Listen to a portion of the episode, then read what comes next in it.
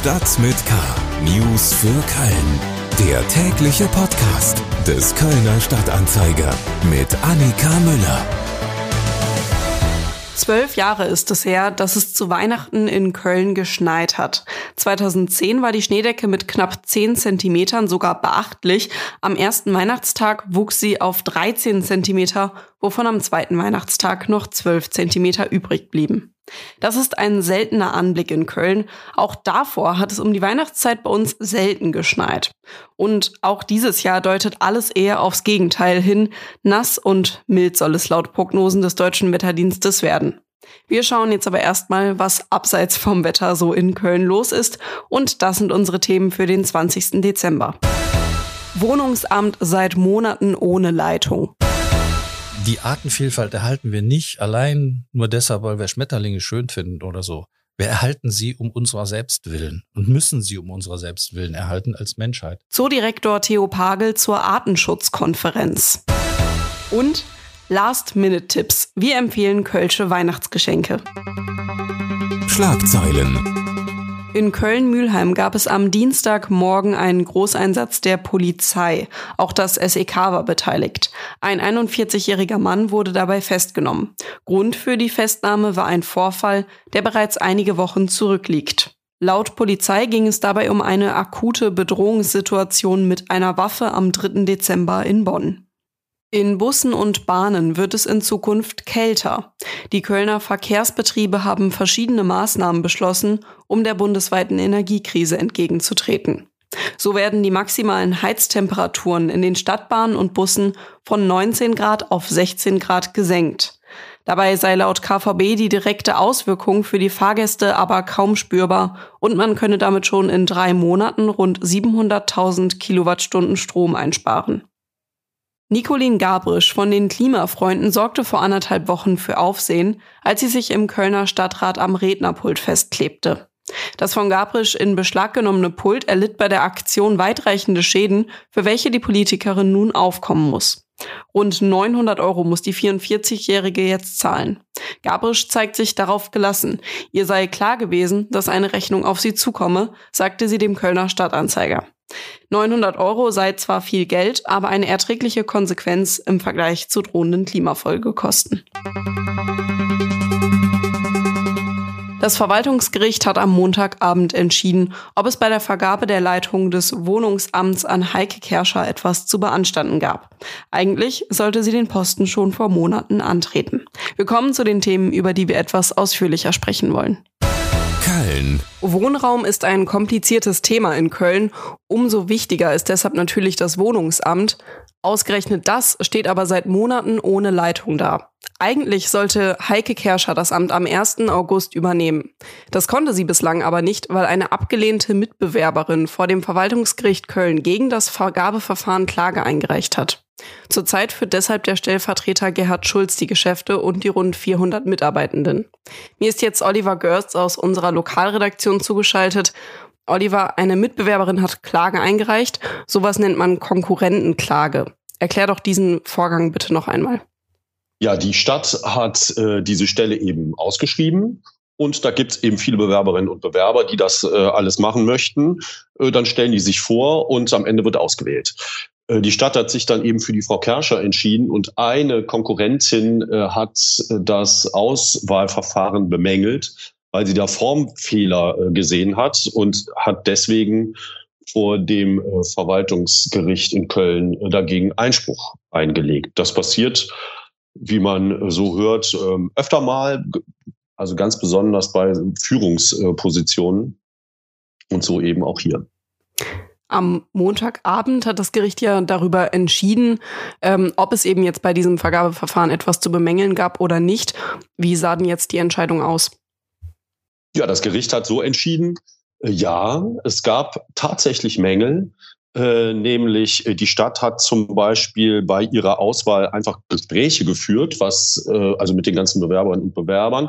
Das ist äh, soweit ja auch eher üblich, aber eigentlich müsste zugrunde liegen für die Entscheidung eine schriftliche Beurteilung der bislang geleisteten Arbeit der Aspirantinnen und Aspiranten.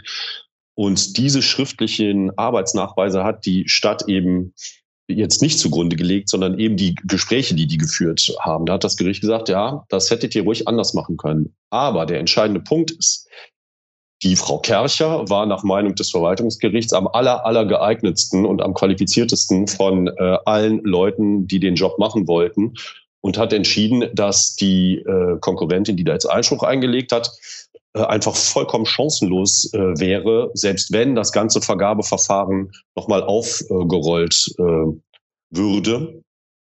Und hat gesagt, alles klar, das ist aus Sicht des Verwaltungsgerichts in Ordnung. Jetzt muss man natürlich sagen, die Frau Kercher kann, ich, kann jetzt leider nicht sofort äh, Chefin sein, weil äh, die äh, Mitbewerberin hat jetzt die Gelegenheit, Einspruch dagegen einzulegen und das Ganze noch vor das Oberverwaltungsgericht zu bringen. Äh, aber ob das äh, geschieht, das steht jetzt noch nicht fest. Das wird sich in den kommenden zwei Wochen entscheiden. Wenn Frau, wenn Frau Kerscher gerade noch nicht im Amt ist und das seit Monaten, dreht sie dann jetzt gerade einfach Däumchen? Sie war doch vorher auch schon bei der Stadt eingestellt. Ganz genau, die ist schon sehr, ganz lange bei der Stadt und äh, war, war auch schon äh, im Amt für Wohnungswesen, wie das Wohnungsamt äh, offiziell heißt, und hat da auch äh, eine Abteilung geleitet. Äh, also die ist da schon sehr erfahren. Nichtsdestotrotz kann sie natürlich nicht Amtsleiterin sein. Ähm, aber die hat dann in der Zwischenzeit andere Aufgaben im Amt für Wohnungswesen übernommen. Also die hat sich da schon auch durchaus eingebracht. Also die sitzt jetzt nicht einfach rum und wartet darauf, dass sie jetzt endlich mal den Chefinnen Sessel einnehmen kann. Die macht schon was. Vielen Dank, Oliver Görz. Mehr Infos gibt's über den Link in den Shownotes. Reingehört. Die Artenschutzkonferenz in Montreal ist mittlerweile durch. Und trotz gegenteiliger Befürchtungen gab es einen Durchbruch. Die Staaten haben ein ambitioniertes Abschlussdokument verabschiedet.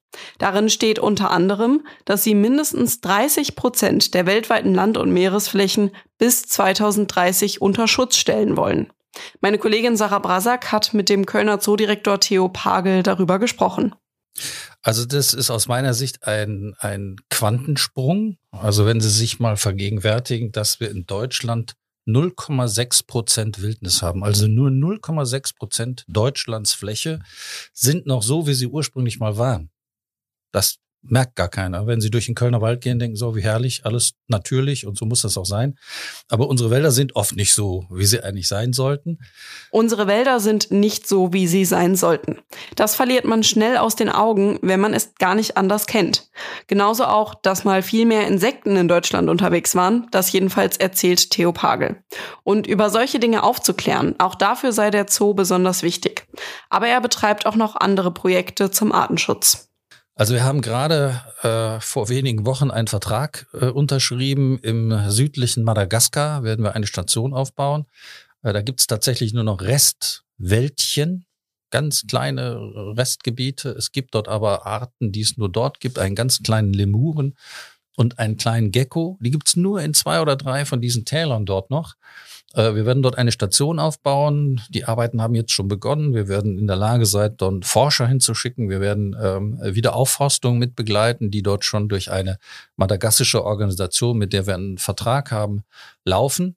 Das ist vielleicht das eine. Und das zweite, würde ich jetzt mal sagen, ist unser sehr intensives Engagement äh, in Vietnam, wo wir ganz viele Projekte haben, äh, bis hin auf die Philippinen, wo wir jetzt auch wieder Tiere zurückführen werden, die wir gezüchtet haben in Köln, die dann ausgebürgert werden, wo wir auf den Philippinen auch äh, jetzt in der Lage sind, ein Gebiet auszuweisen, was äh, Schutzgebiet werden soll für diese Philippinen-Krokodile. Das ganze Gespräch meiner Kollegin Sarah Brasak mit Zoodirektor Theo Pagel können Sie ab Donnerstagvormittag im Podcast Talk mit K hören. Den finden Sie ganz gewohnt auf allen gängigen Podcast-Plattformen oder über ksta.de. Service. Diesen Samstag ist schon Heiligabend und ich stelle jetzt eine ganz steile These auf.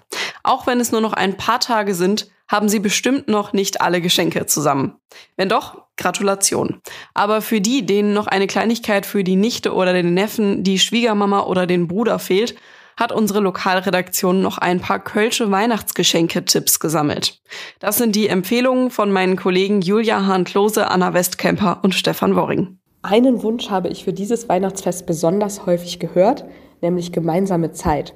Aber die zu verpacken ist ja gar nicht so einfach. Ein Trick ist es, sie in Form eines Spiels zu verschenken. Kölle fertig los zum Beispiel. Äh, da kann man die Familie oder den Freundeskreis um einen Plan der Stadt versammeln und gemeinsam Köln erkunden. Und zwar nachhaltig per Radtour. Unterwegs kann sich in Quizfragen gemessen werden. Hallo Annika, ich habe natürlich auch noch einen Last-Minute-Geschenktipp für dich. Ich bin ja riesengroßer Dokumentationsfan und äh, kann einen ganzen Sonntag immer gut damit rumbringen, einfach auf dem Sofa zu liegen und mich äh, durch die verschiedenen Programme zu klicken. Und besonders haben es mir da mal Geschichtsdokus angetan. Es kommt jetzt aber auch ähm, oder ist gerade eine ganz coole neue Kölner Doku rausgekommen, die sich mit den 90er Jahren auseinandersetzt. Und äh, da das auch mein Geburtsjahrzehnt ist, interessiere ich mich da natürlich ganz besonders für. Ähm, bei Kölle on Camcorder, einem Film von Hermann Reindorf, sieht man zum Beispiel, wie der Christopher Street Day entstanden ist oder auch das erste Mal als Arschuh stattgefunden hat, 1992. Deshalb äh, sind da auf jeden Fall ein paar ganz interessante Aspekte dabei, wie Köln zu dem geworden ist, was es heute ist. Und ein bisschen nostalgisch fühlen kann man sich auch. Ähm, man kann den Film entweder als DVD bei uns im KSDA-Shop kaufen oder am 11. Januar wird er auch in der Volksbühne am Rudolfplatz gezeigt. Wachsam bleiben. So heißt das Album, das die AGA Schuh 30 Jahre nach dem legendären Konzert am Klotwischplatz veröffentlicht hat. Mit 30 teils fulminanten Song widerlegt die Kölner Musikszene sämtliche Vorurteile. Sie können nur Karneval und oberflächlich. Ein Muss für jede Köln-Sammlung. Und sehr attraktiv als dreifach Vinyl erhältlich. Ein anderes sind Bücher. Ähm, die Kölner Schriftstellerin Melanie Rabe sagt, ich schreibe Bücher und Bücher schreiben mich und ihr Roman. Die Kunst des Verschwindens ist unbedingt zu empfehlen. Wem dazu schwer ist, der sollte sich das Kochbuch des Jahres äh, besorgen, das der Kölner Autor Werner Köhler geschrieben hat, Satt 2, mit fantastischen Illustrationen seines Freundes Detlef Kellermann ein Fenchel in Öl oder Gambas oder einfach nur Möhren zusammen mit tollen Rezepten absolut empfehlenswert.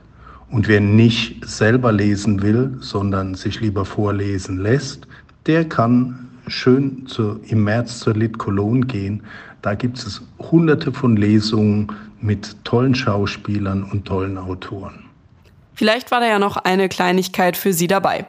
Und hier noch ein Tipp von mir. Am 26.12. spielt die Kelly Family in Köln ihr Weihnachtskonzert in der Lanxess Arena. Wir verlosen dreimal zwei Tickets dafür. Schicken Sie uns einfach eine E-Mail mit Ihrem vollen Namen und dem Betreff Stadt mit K Gewinnspiel 19.12.2022 an kstr-community at kstrmedien.de. Das Gewinnspiel endet am 22. Dezember um 18 Uhr. Alle Infos und auch die Mailadresse finden Sie auch nochmal in den Shownotes. Damit sind wir auch schon wieder am Ende von Stadt mit K angekommen. Mein Name ist Annika Müller und wir hören uns morgen wieder. Bis dahin. Stadt mit K. News für Köln. Der tägliche Podcast.